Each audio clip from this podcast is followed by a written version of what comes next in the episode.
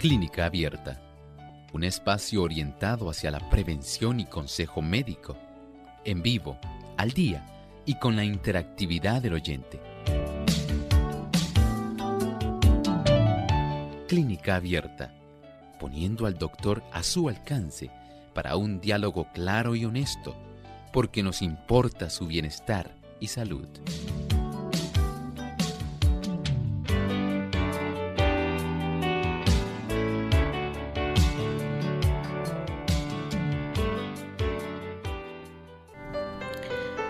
Cuando cualquier afección que impida que la válvula aórtica se cierre por completo puede causar este problema. Hoy en Clínica Abierta vamos a estar hablando acerca de la regurgitación aórtica.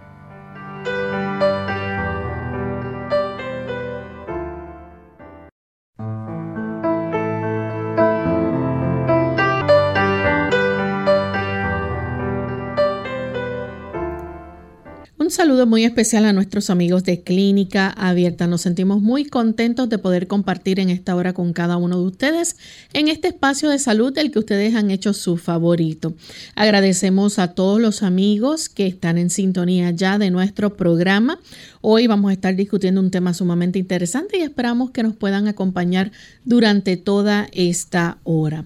Vamos también a enviar saludos cordiales a todos aquellos que nos sintonizan a través de las diferentes emisoras que retransmiten Clínica Abierta. En especial queremos enviar nuestros saludos a los amigos que nos sintonizan en Ecuador a través de Radio Nuevo Tiempo, también a través del 92.1 en Quito, Cayambe, en Guayaquil a través del 97.3 también en Tulcán a través del 98.1. Así que sean todos muy bienvenidos y aquellos que nos sintonizan a través del Facebook Live y también a través de nuestro chat, comparten con nosotros en la página web de Radio Sol. Agradecemos también la sintonía que nos brindan. Y en esta hora pues damos una cordial bienvenida también al doctor Elmo Rodríguez. ¿Cómo está, doctor? Muy bien, Lorraine, gracias a Dios en esta magnífica oportunidad. Estamos aquí con tan buenos amigos. Nos complace mucho el cuerpo técnico y también el saber que hay tantas personas que se encargan de lo mismo en tantas radioemisoras y televisoras. Muchas gracias por facilitar el que este programa pueda estar llegando a tantas personas. Así es. Y vamos entonces a permitir en este momento que usted pueda compartir con nosotros el pensamiento saludable de hoy. Además de cuidar tu salud física, cuidamos tu salud mental. Este es el pensamiento saludable en clínica abierta.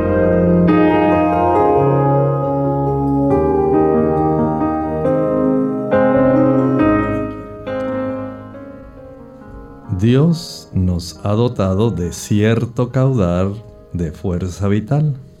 Nos ha formado también con órganos adecuados para el cumplimiento de las diferentes funciones de la vida y tiene dispuesto que estos órganos funcionen armónicamente.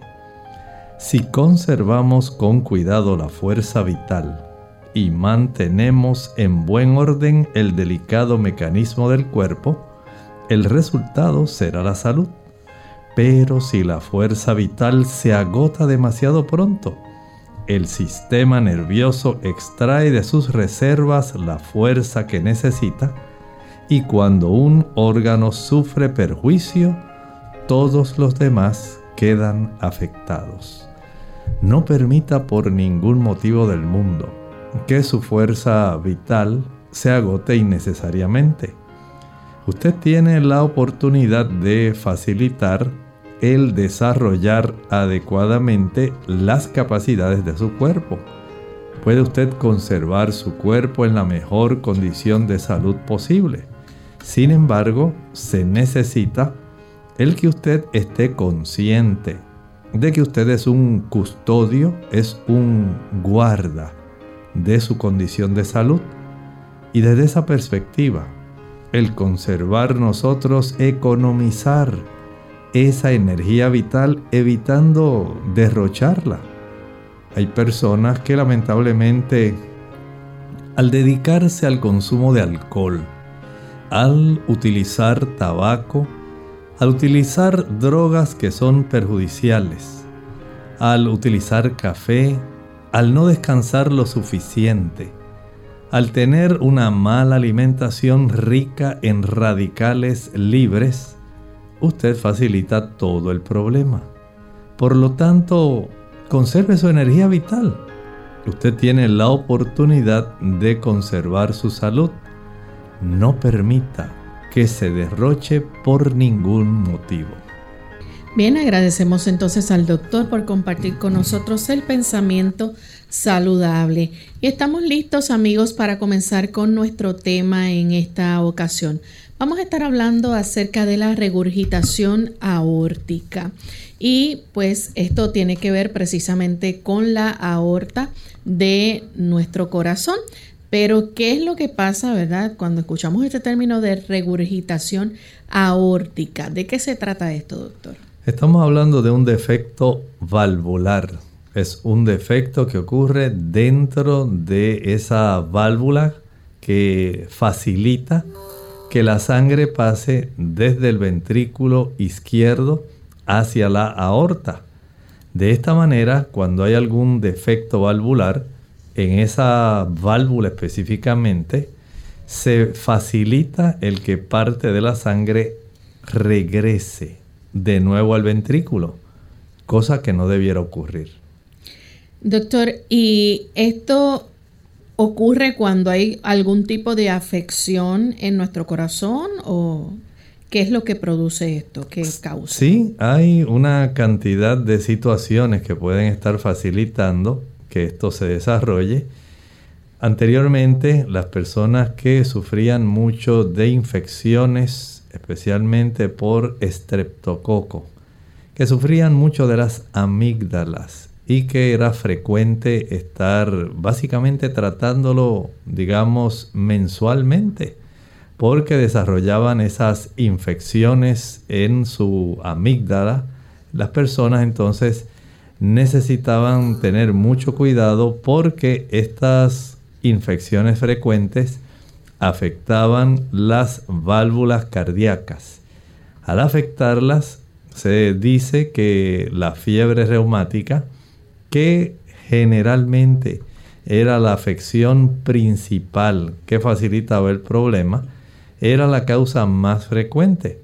Pero por el uso de los antibióticos adecuados, este tipo de condición se controló y ya gracias a Dios esta condición en términos generales por causa de estas infecciones repetitivas por estreptococo básicamente se ha erradicado.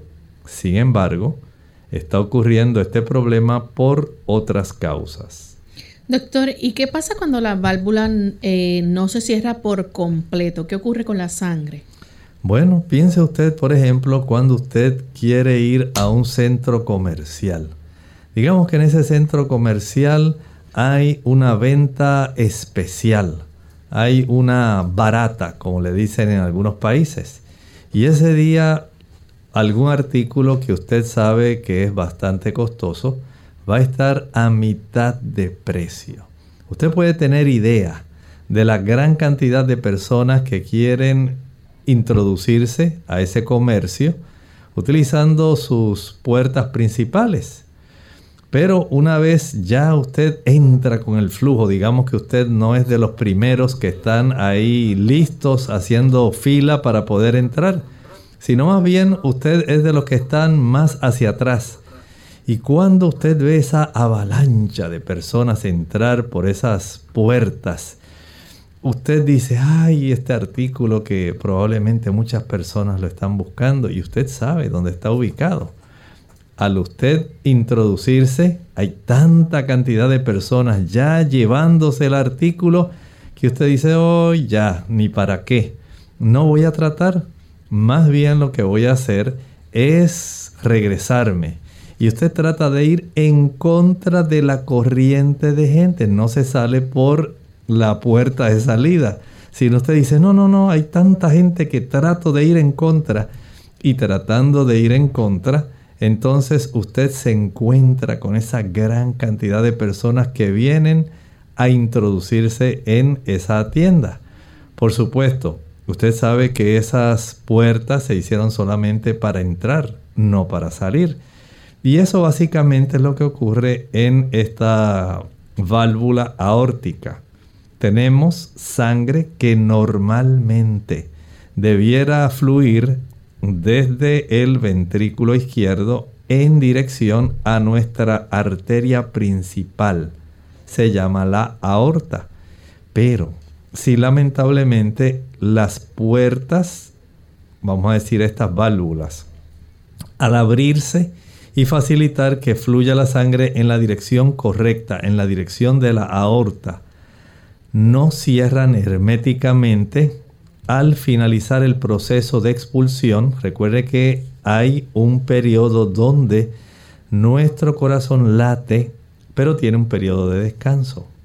Una vez sale esa sangre porque es impulsada gracias a la contracción cardíaca, esas válvulas se abren, pero vuelven a cerrarse una vez ya el corazón ha impulsado el volumen de sangre correspondiente y entra en ese periodo de la diástole, donde debe haber un descanso. Ahí la válvula cierra y no debiera retornar sangre en dirección al corazón.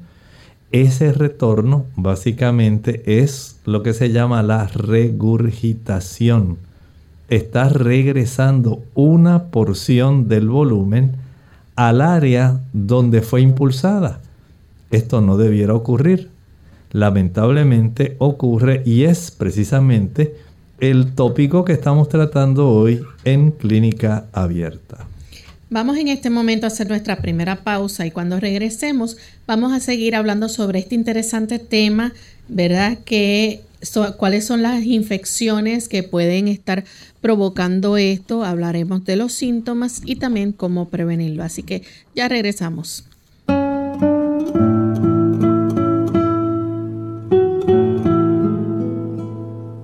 Resulta paradójico que a todo el mundo le atraiga la idea de vivir muchos años, pero a nadie le haga la menor gracia envejecer.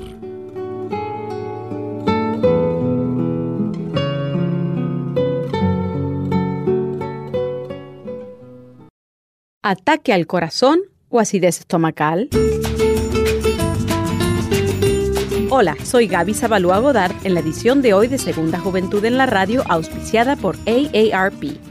Fuertes dolores en el pecho pueden asustar a cualquiera, básicamente por estar tan relacionados a los síntomas de un ataque al corazón. Según estudios, uno de cada cinco adultos en Estados Unidos ha visitado o conoce a alguien que haya visitado una sala de emergencia por este motivo. Sin embargo, muchos de los malestares en el pecho pueden ser síntomas de otras enfermedades no relacionadas con el corazón. Por ejemplo, los síntomas de reflujo gastroesofágico son muy parecidos a los síntomas de un ataque al corazón. Este malestar, que empieza con un ardor en el centro del pecho causado por jugos gástricos que van desde el estómago al esófago, pronto se convierten en un temido reflujo gastroesofágico, que es el estado más avanzado de una persistente acidez estomacal. Se estima que en este país más de 6 millones de hispanos sufren de esta enfermedad, pero la falta de información sobre las diferencias entre el reflujo y los ataques del corazón pueden ocasionar momentos de pánico en el paciente y culminar con la ida al hospital. En esos casos visita a tu médico para determinar la causa de tus síntomas, ya que el reflujo crónico, al no ser tratado a la brevedad, puede derivar en condiciones más serias. El patrocinio de AARP hace posible nuestro programa. Para más información, visite www.aarpsegundajuventud.org.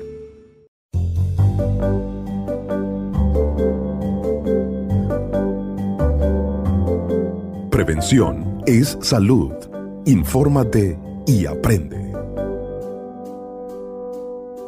Protege tu corazón con una dieta basada en vegetales las enfermedades cardiovasculares, las del corazón y los vasos sanguíneos son la principal causa de muerte en el mundo. Según la Organización Mundial de la Salud, estos trastornos que incluyen infartos, derrame cerebral, enfermedad coronaria e hipertensión provocan más de 17 millones de muertes cada año.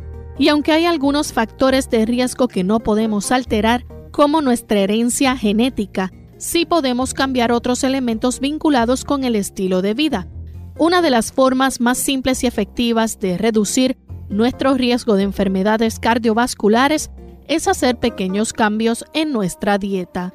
Por ejemplo, reducir nuestro consumo de sal, vigilar las grasas que ingerimos y comer más frutas y verduras. Estos cambios pueden tener un impacto enorme en los tres principales factores de riesgo de enfermedades del corazón, el índice de masa corporal, la hipertensión y los niveles de colesterol. Para un corazón sano, los elementos más importantes de la dieta y por los que nos tenemos que preocupar son los niveles de colesterol y el exceso de sal. Si restringimos los consumos de estos dos factores, podemos evitar padecimientos como la hipertensión. Es por ello que entre menos alimentos salados y procesados consumas, será mejor para tu corazón. No todo el colesterol es malo. Nuestro organismo requiere del denominado colesterol bueno para cumplir con algunas de sus funciones, ya que este es el encargado de retirar el colesterol malo de las células y llevarlo de regreso al hígado donde se descompone o excreta. Por eso debemos vigilar cuáles son los alimentos que incrementan los niveles de colesterol malo y mejoran los niveles de colesterol bueno. Para proteger tu corazón, debes tener una dieta basada en vegetales.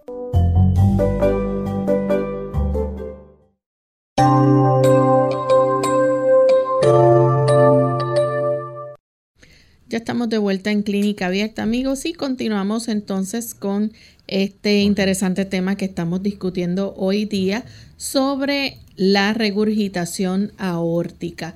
Y queremos entonces seguir compartiendo, ¿verdad? Antes de la pausa el doctor hablaba sobre las diferentes eh, causas, ¿verdad? Que puede producir esto. Hay varias infecciones por estreptococo, que por ejemplo eh, la fiebre reumática, que es la menos común, eh, y con más frecuencia pues se debe a otras causas que puede ocurrir esto.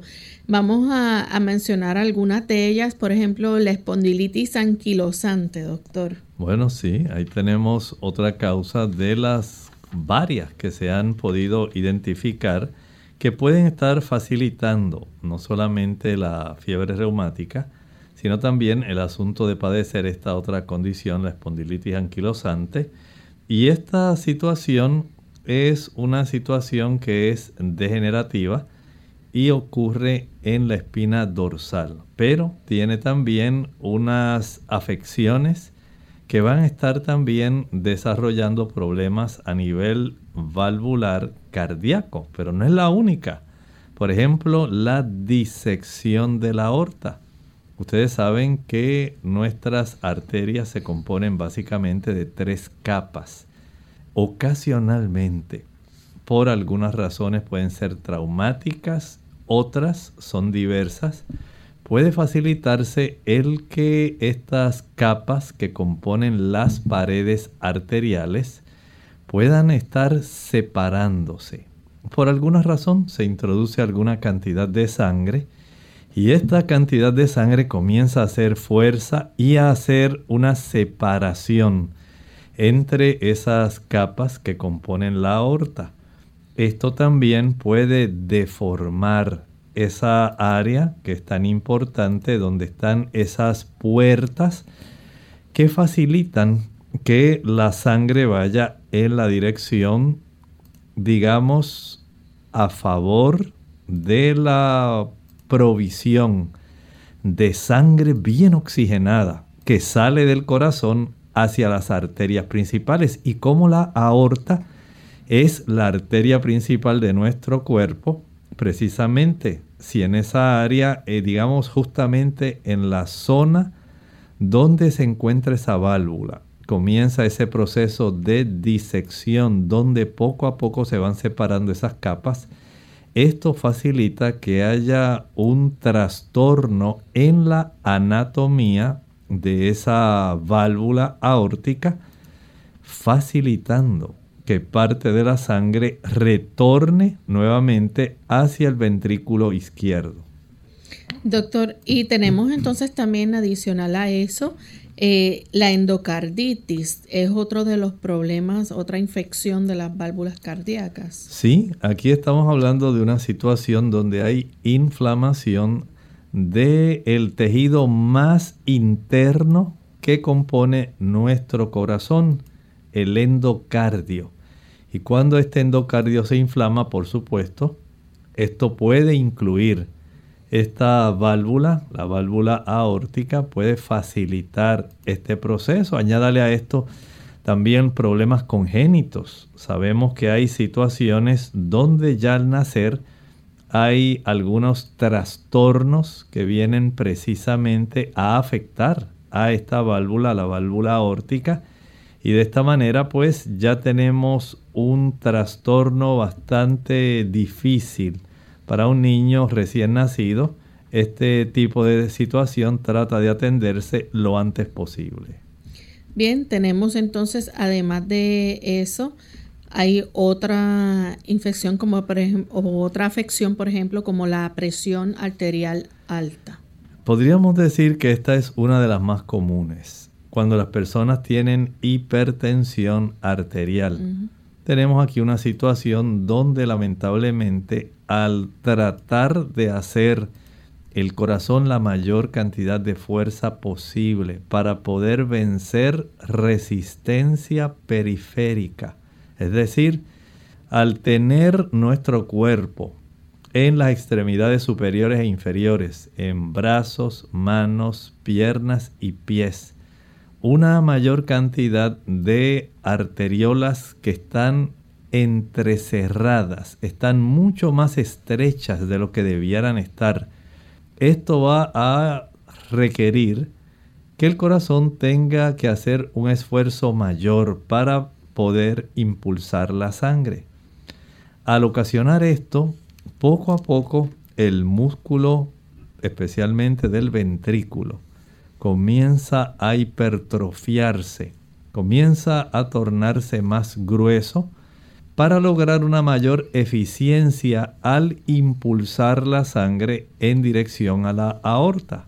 Por supuesto, esto le impone un tipo de riesgo porque poco a poco el lograr este tipo de hipertrofia eh, en este ventrículo va a facilitar también el que haya una, un grado de cierre incompleto de esta válvula al trastornarse la anatomía de este ventrículo. Así de esta manera sabemos que hay una gran cantidad de personas que padecen de hipertensión arterial. No hay tantas personas que padezcan de espondilitis anquilosante, no hay tantas personas que nazcan con deformidad eh, de esta válvula, ya una situación genética. No todo el mundo padece de endocarditis bacteriana o de algún otro tipo, pero sí hay muchas personas que padecen de presión elevada, alta presión, hipertensión arterial. Y el hecho de que usted por mucho tiempo se descuide y sea de esas personas que dicen, bueno, yo todavía no quiero usar ningún medicamento no lo voy a usar porque mi presión casi está bien, dice la gente, casi la tengo bien. A veces que se me sube así un poquito, no una cosa que uno tenga así de que preocuparse muchísimo. Se me sube tal vez 2 milímetros de mercurio, a veces hasta 5, dice la gente. Pero no, yo generalmente me mantengo bastante estable, excepto algunas veces que si paso un mal rato, que si hice mucho esfuerzo se me sube. Bueno, en ese vaivén de las personas por decidirse a tratar su presión arterial, lamentablemente el corazón tiene que seguir esforzándose más. Y ese esfuerzo logra facilitar que haya un agrandamiento del ventrículo izquierdo. Un día el médico le ordena a este paciente o a esta paciente hacerse una radiografía anteroposterior de tórax. Y el médico sabe que ya esta paciente tiene la hipertensión por tanto tiempo que se la ha estado descuidando y le dice, mire, aquí el radiólogo reportó en esta radiografía que usted tiene el corazón agrandado. Y entonces las personas hacen así un, tipo de teatrito como que, pero ¿cómo va a ser, doctor, que yo tenga el corazón agrandado? Eso no puede ser posible si nunca me habían dicho. Claro, poco a poco el corazón fue así perdiendo esa capacidad de tener una anatomía normal porque comenzó a estar manejando presiones mucho más altas. Y al manejar presiones más elevadas, ese tipo de hipertrofia ventricular trastorna la anatomía de la válvula aórtica. Y por supuesto, al haber un cierre incompleto, va a retornar cierta cantidad del volumen de sangre desde la aorta hacia el ventrículo, una cosa que no es normal. De eso se trata la regurgitación de esta válvula, la válvula aórtica. Bien, vamos en este momento a nuestra segunda y última pausa. Cuando regresemos vamos a seguir hablando también sobre los síntomas y las diferentes pruebas que se pueden realizar. Regresamos en breve. Más vale prevenir que curar. Hola, les habla Gaby Zabalúa en la edición de hoy de AARP Viva, su segunda juventud en la radio, auspiciada por AARP. La adicción a la sal, así como al azúcar, es común en este país y desgraciadamente igual de dañina. Como lo hemos comentado en programas pasados, el consumo excesivo de azúcar ha sido ligado a serios problemas de salud. Del mismo modo, según especialistas en el tema, la sal es responsable de enfermedades del corazón e hipertensión. El adulto promedio consume el doble de sal de la recomendada y lo que es desalentador es que, a pesar de saber que el exceso de sal es perjudicial, no saben cómo reducir su ingesta. La sal o sodio, como es comúnmente nombrada en los empaques, se encuentra en casi todas las comidas y bebidas empaquetadas y procesadas, por ello es tan difícil eliminarla de la dieta. Si bien el gobierno ha creado nuevas regulaciones para reducir el uso del sodio de la industria alimentaria, la sal sigue estando en las comidas menos esperadas.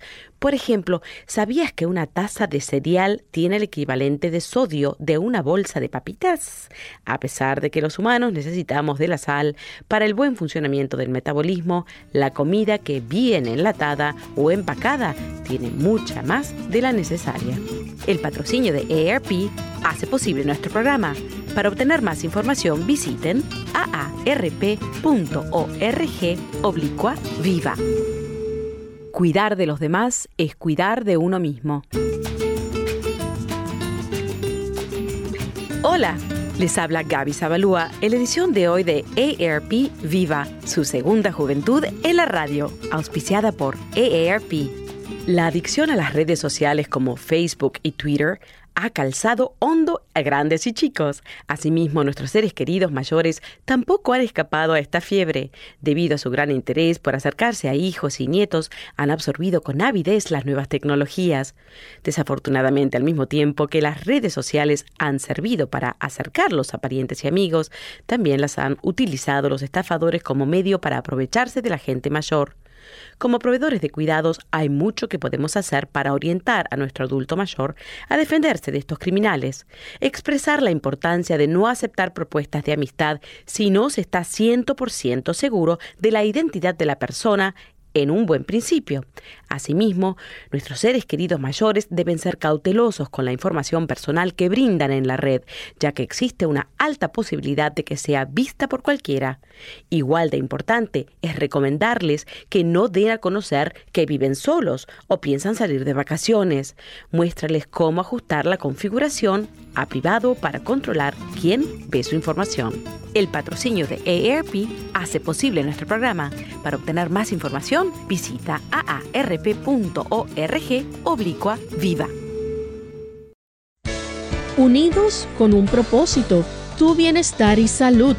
Es el momento de hacer tu pregunta llamando al 787-303-0101 para Puerto Rico, Estados Unidos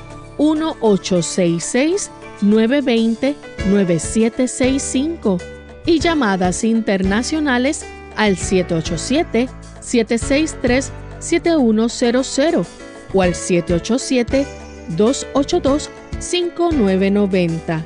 Clínica Abierta, trabajando para ti.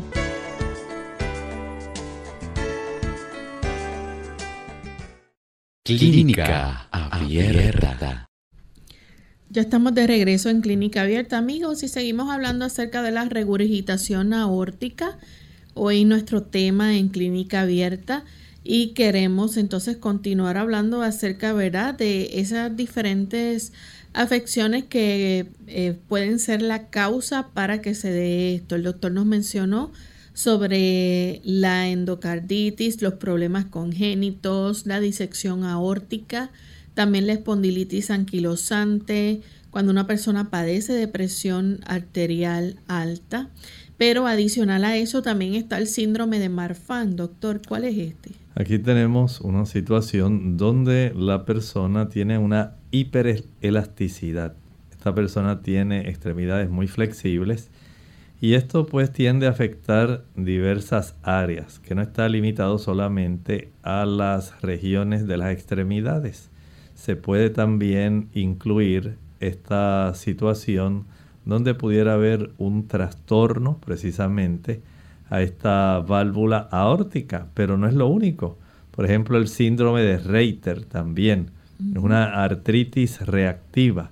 Es otra situación que al igual que el síndrome de Marfan, pueden estar eh, trastornando la anatomía, en este caso de la válvula aórtica, y facilitando este retorno de cierta cantidad. No es que toda la sangre retorna, sino hay un grado, un volumen de esta sangre que retorna al ventrículo de donde provino, cosa que no debiera ocurrir, porque no es eh, adecuado que parte de ese volumen retorne otra vez, porque esto recarga, imaginen ustedes si el corazón impulsaba un volumen, ahora tiene que impulsar el volumen más cierta cantidad que retorna de regreso al mismo lugar de donde acaba de salir, porque no hay un cierre completo de estas válvulas.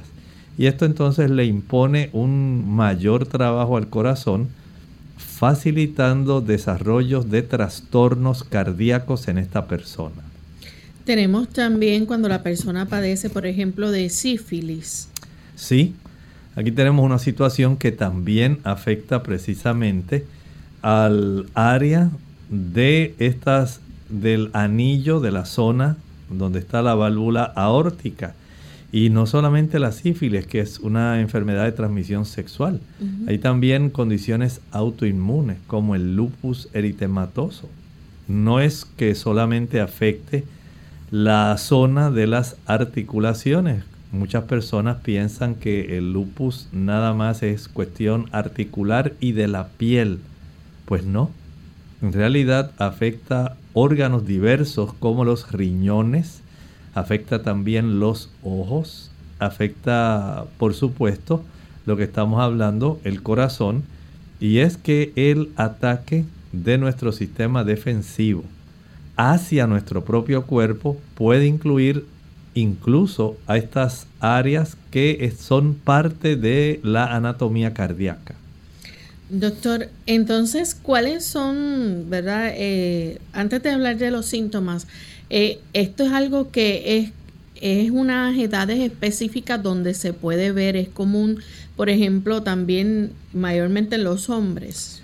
Bueno, podemos decir que entre las edades de 30 a 60 años es cuando más se manifiesta esta situación, ya sea porque hay desarrollo, por ejemplo, de lupus, desarrollo de condiciones como las que estábamos hablando de la espondilisis anquilosante, porque se desarrolla la disección eh, de la aorta, pero más específicamente por presión alta, hipertensión arterial, y también por traumatismos, esos golpes fuertes en el pecho, fuertes caídas, puede ser un accidente de automovilístico, donde la persona se golpeó contra el volante o la persona sufrió algún otro tipo de traumatismo fuerte en la zona del pecho, todo esto puede facilitar no solamente la disección de la aorta, sino también trastornos valvulares, porque somos frágiles.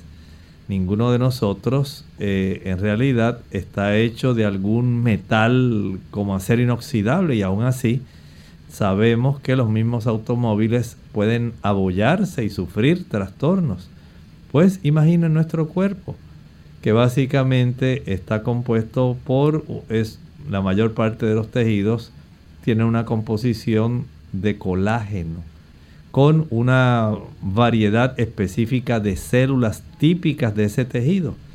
Entonces tenemos ya una razón por la cual, dada la fragilidad de nuestro organismo, se pueden desarrollar tanto por condiciones infecciosas como la endocarditis, la sífilis, el asunto de la fiebre reumática por condiciones traumáticas, condiciones que afectan la anatomía como la hipertensión, la disección de la aorta.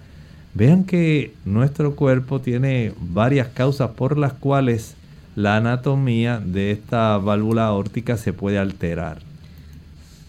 Doctor, y entonces, hablando un poco acerca de los síntomas, ¿estos síntomas pueden aparecer de inmediato o es repentinamente o como de forma lenta, gradual? Bueno, piensen por ejemplo, lo más común es la hipertensión arterial y las personas no desarrollan, es muy raro que una persona desarrolle hipertensión arterial de un día para otro. Saben que esto conlleva tiempo. Y las personas dicen, bueno, pues yo padezco de hipertensión desde que yo tenía 18 años que yo recuerde, dice la gente. Bueno, desde los 18 y ya digamos que esta persona alcanza los 50 años han transcurrido básicamente unos 32 años. Y poco a poco, según se fue agrandando ese ventrículo izquierdo, se fue poco a poco, milímetro a milímetro, se fueron trastornando esas áreas de la anatomía del lugar del cierre hermético de estas válvulas, porque estas válvulas Dios las diseñó para que ellas puedan cerrarse herméticamente una vez ya la sangre ha pasado. Ellas se cierran herméticamente para que no retorne ni una gotita. Pero en casos como estos no retorna una gotita, retorna más de una gotita, retorna ya un volumen específico de sangre.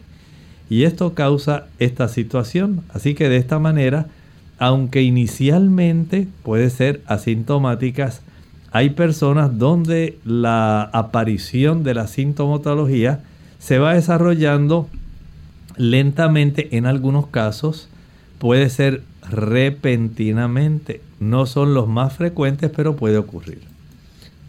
Bien, vamos a hablar entonces acerca de los síntomas que se pueden observar. Por ejemplo, el pulso saltón es uno de los síntomas.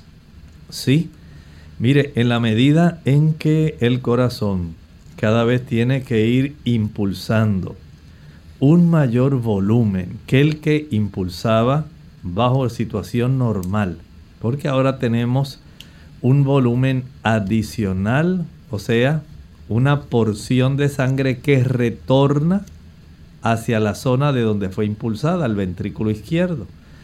Y al haber un mayor volumen, ahora tenemos la situación que el corazón tiene que hacer más fuerza y en muchos casos tiene que ir latiendo más rápidamente para poder alcanzar distribuir sangre en un volumen adecuado para todos los tejidos. Y el corazón, el cuerpo, Dios lo hizo de tal forma que tiene un proceso autorregulatorio. Se le dice un biofeedback. Él mismo se da cuenta, los tejidos, si no están recibiendo una cantidad adecuada de sangre oxigenada. El tejido le envía información, por ejemplo, desde los pies, le envían información a nuestro sistema nervioso central y dice, mira, no estoy recibiendo un volumen de sangre adecuado me estoy quedando con una menor concentración de oxígeno que me está llegando aquí a esta zona de los deditos de los pies. Y eso no es conveniente. Este paciente al que yo pertenezco amerita un volumen mayor de oxígeno. Así que por favor, comienza a latir un poco más rápido para que puedas traerme más cantidad de oxígeno. Y el pie no sabe necesariamente que es que tiene un problema en la válvula. Él sencillamente detecta una concentración menor de oxígeno que no está facilitando el que se pueda desarrollar un aporte energético a las células que componen el tejido de los dedos de los pies. Y al haber una insuficiencia de oxígeno que no se puede combinar adecuadamente con la glucosa, entonces no hay una producción adecuada de energía. El tejido comienza a sufrir procesos de hipoxia, reducción de oxígeno de una manera leve, imperceptible al principio, pero no indetectable para el tejido.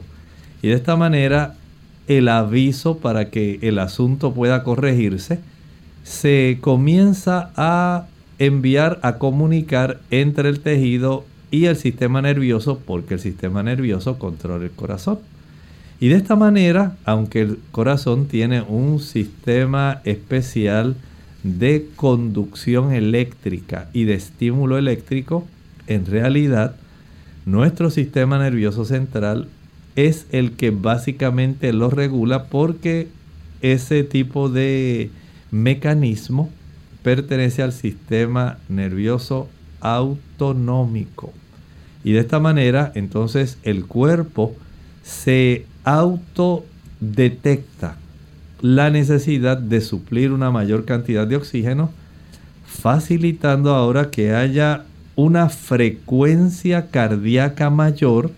Y en este periodo ahí es que la persona puede detectar el pulso saltón, que es parte del cuadro clínico en las personas que está desarrollando un problema de regurgitación de la válvula aórtica.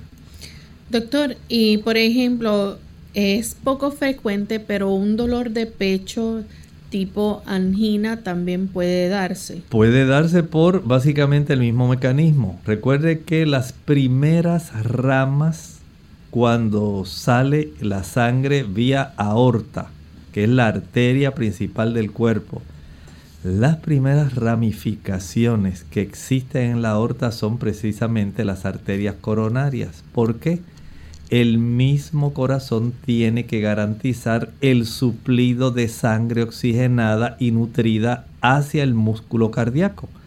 Y si no ocurre un suplido que sea adecuado, suficientemente oxigenado y nutrido, el corazón va a comenzar a tener procesos de isquemia. Inicia con la hipoxia, una reducción en la concentración de oxígeno, que al persistir y al darse cuenta la, el músculo cardíaco que no está recibiendo suficiente, puede comenzar allá a desarrollar procesos isquémicos áreas donde hay una ausencia de sangre oxigenada, lo cual produce angina de pecho. Noten que en este caso no es porque las arterias coronarias estén obstruidas, sino porque no llega un volumen suficientemente oxigenado de sangre al músculo cardíaco. También la persona puede experimentar, por ejemplo, desmayos. Claro, si parte de las arterias que van a bifurcarse, a salir, a ramificarse de la aorta, de la arteria principal de nuestro cuerpo. Tiene que ver con nuestras arterias carótidas, que son las que suplen de sangre oxigenada y nutrida nuestro cerebro. La arteria carótida derecha al hemisferio derecho, arteria carótida izquierda al hemisferio izquierdo si nuestro cerebro no puede recibir la cantidad suficiente y especialmente en la bifurcación, en la zona donde se hace una Y. Cada arteria carótida tiene esa bifurcación. Hay una arteria carótida interna y otra carótida externa. Está la carótida común. Y cuando en esa ramificación hay unos receptores de presión, no se detecta una adecuada cantidad de sangre con una presión adecuada que esté siendo impulsada y a nivel del sistema nervioso central no se detecta un buen volumen o una buena concentración de oxígeno en la sangre, la persona puede sufrir un desmayo. Doctor, ¿y fatiga puede presentar también? Claro, es por la misma situación. Si una persona ahora no tiene la capacidad para suplir adecuadamente de oxígeno el cuerpo en general, entonces ya tenemos una situación donde se va a facilitar el desarrollo de ese cansancio porque no hay oxígeno que se combine con las moléculas de glucosa para facilitar la producción de trifosfato de adenosina ATP, la forma como nuestras células producen energía. Fatiga, este, también eh, es lo que presenta esta persona, pero adicional también esas palpitaciones en el corazón pueden darse. Puede, pueden desarrollarse. Recuerden que va a haber momentos en que si la persona está en una posición o en otra, puede desarrollarse algún tipo de palpitación especial, pero podemos estar eh, seguros de que el cuerpo va a tratar de compensar lo mejor posible y si tiene que aumentar súbitamente el latido cardíaco para poder proveer un volumen de sangre oxigenada adecuada a los tejidos del cuerpo, la persona siente que se le acelera el corazón. dice, ay doctor, sentí una cosa así rara, como una taquicardia, unas palpitaciones así, y me está pasando con frecuencia y eso antes no me ocurría. Y es posible que la persona pueda experimentar dificultad para respirar cuando aún la persona esté no solo en una actividad, sino que pueda estar quizás acostado. Puede ocurrir, es lo mismo, es el mismo mecanismo. Menos volumen sanguíneo llevando una buena concentración de oxígeno. Esto hace que el cuerpo enseguida tenga que quejarse y se queja, haciendo que la persona se dé cuenta de que ya no tiene la misma capacidad ventilatoria porque no está recibiendo una concentración de oxígeno adecuada en un volumen de sangre adecuado. Y puede incluso hacer que la persona hasta se despierte, ¿verdad? Por esa falta de aire. Sí, y sabemos que según hay muchas personas que utilizan estas máquinas que proveen presión positiva de oxígeno para poder ayudarles en esos casos donde la persona padece apnea del sueño. Pues algo parecido va a ocurrir.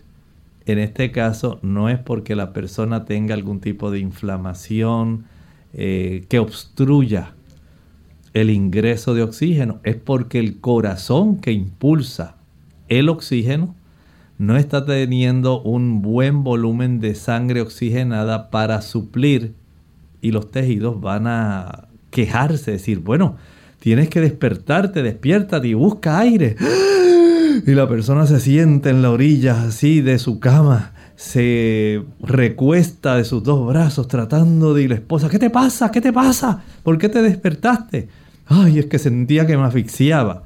Bueno, el cuerpo, recuerde que tiene esos mecanismos autorregulatorios y si tiene que despertarlo usted en la noche, para que usted pueda ingresar una buena bocanada, un buen volumen de aire, lo va a hacer porque está tratando de preservar la vida. Y va a experimentar entonces también hinchazón de los pies, del abdomen y las piernas. Puede desarrollarse porque estas personas tienden también a desarrollar insuficiencia cardíaca en la medida en que ese corazón se va tornando menos eficiente en lograr impulsar un volumen de sangre oxigenada, el mismo corazón se va a ir afectando poco a poco esa dificultad para movilizar sangre adecuadamente, tanto en la circulación pulmonar como en la circulación eh, periférica general, más la incapacidad que tiene ahora el corazón para mantener un impulso adecuado según se va agrandando el corazón y se torna menos eficiente, entonces se desarrolla la insuficiencia cardíaca congestiva.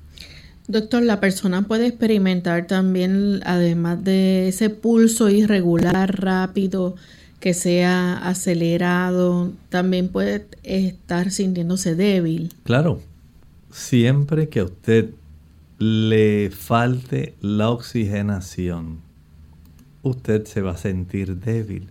Y si usted no tiene un buen volumen de sangre llegándole a suplir las necesidades de cada tejido, no hay tejido en nuestro cuerpo que no amerite una buena irrigación sanguínea.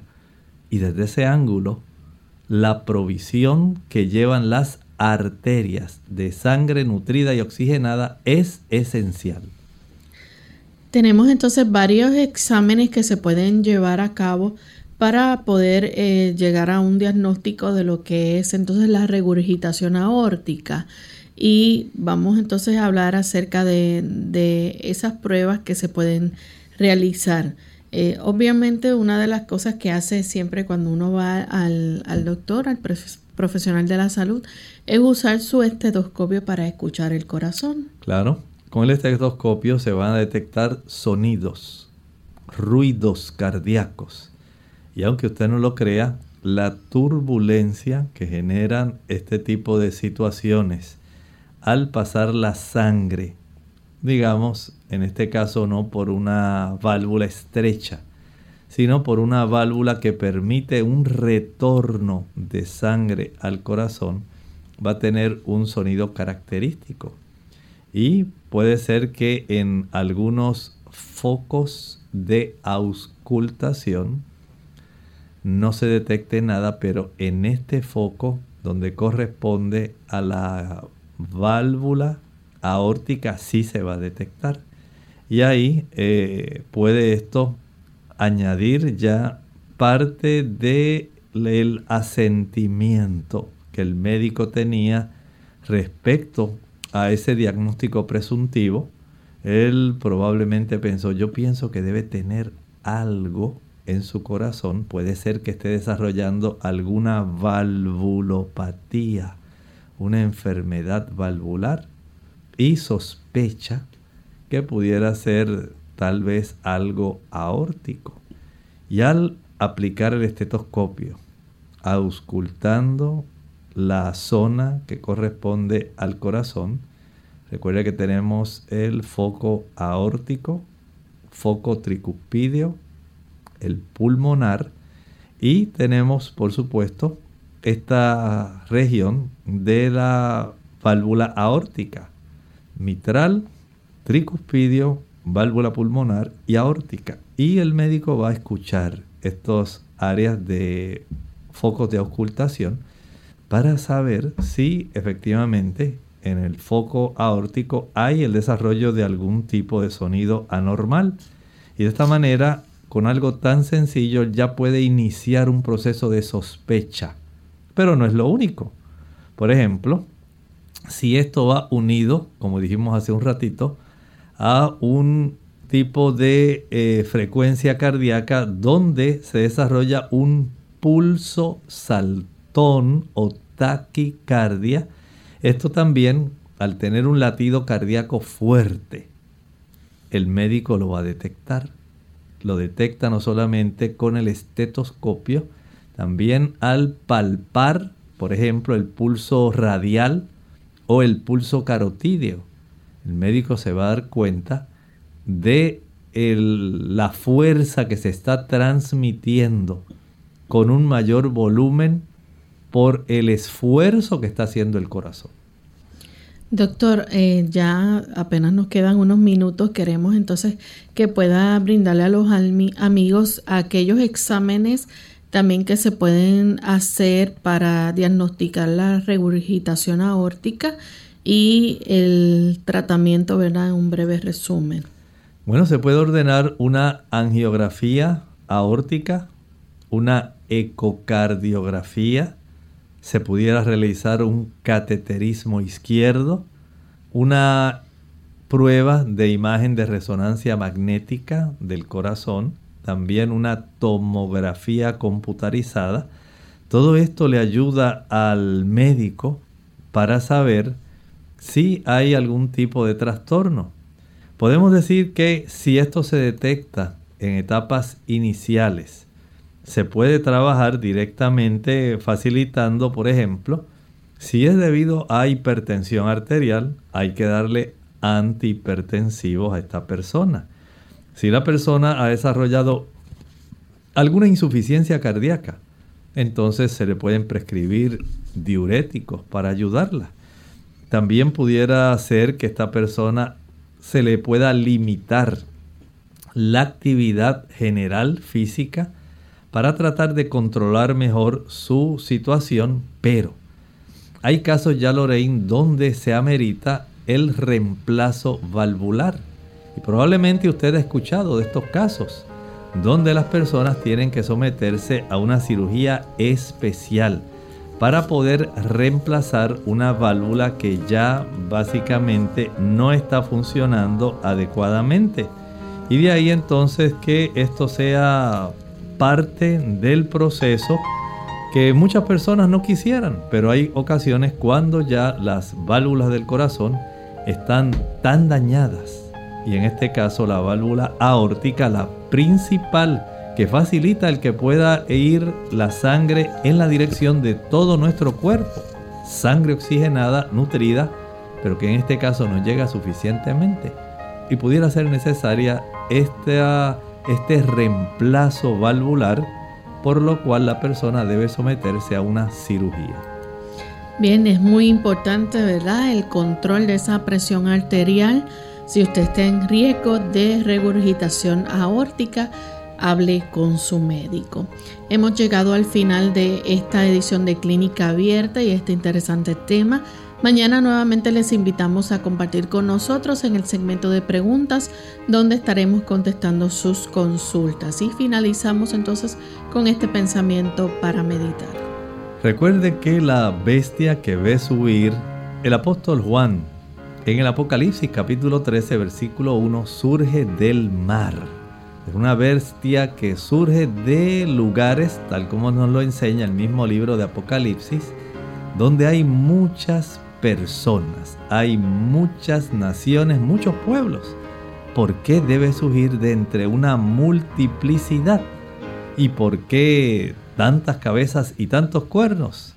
No deje de escuchar Clínica Abierta, continuaremos hablando de este tipo de temática. Nosotros nos despedimos y será entonces hasta el día de mañana en otra edición más de Clínica Abierta. Con cariño compartieron el doctor Elmo Rodríguez Sosa y Lorraine Vázquez. Hasta la próxima.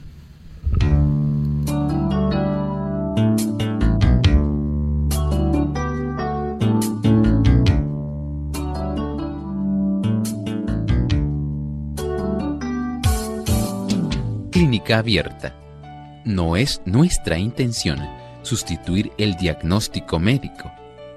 Antes de poner en práctica cualquier consejo brindado en este programa, usted debe consultar con su médico. Hasta la próxima.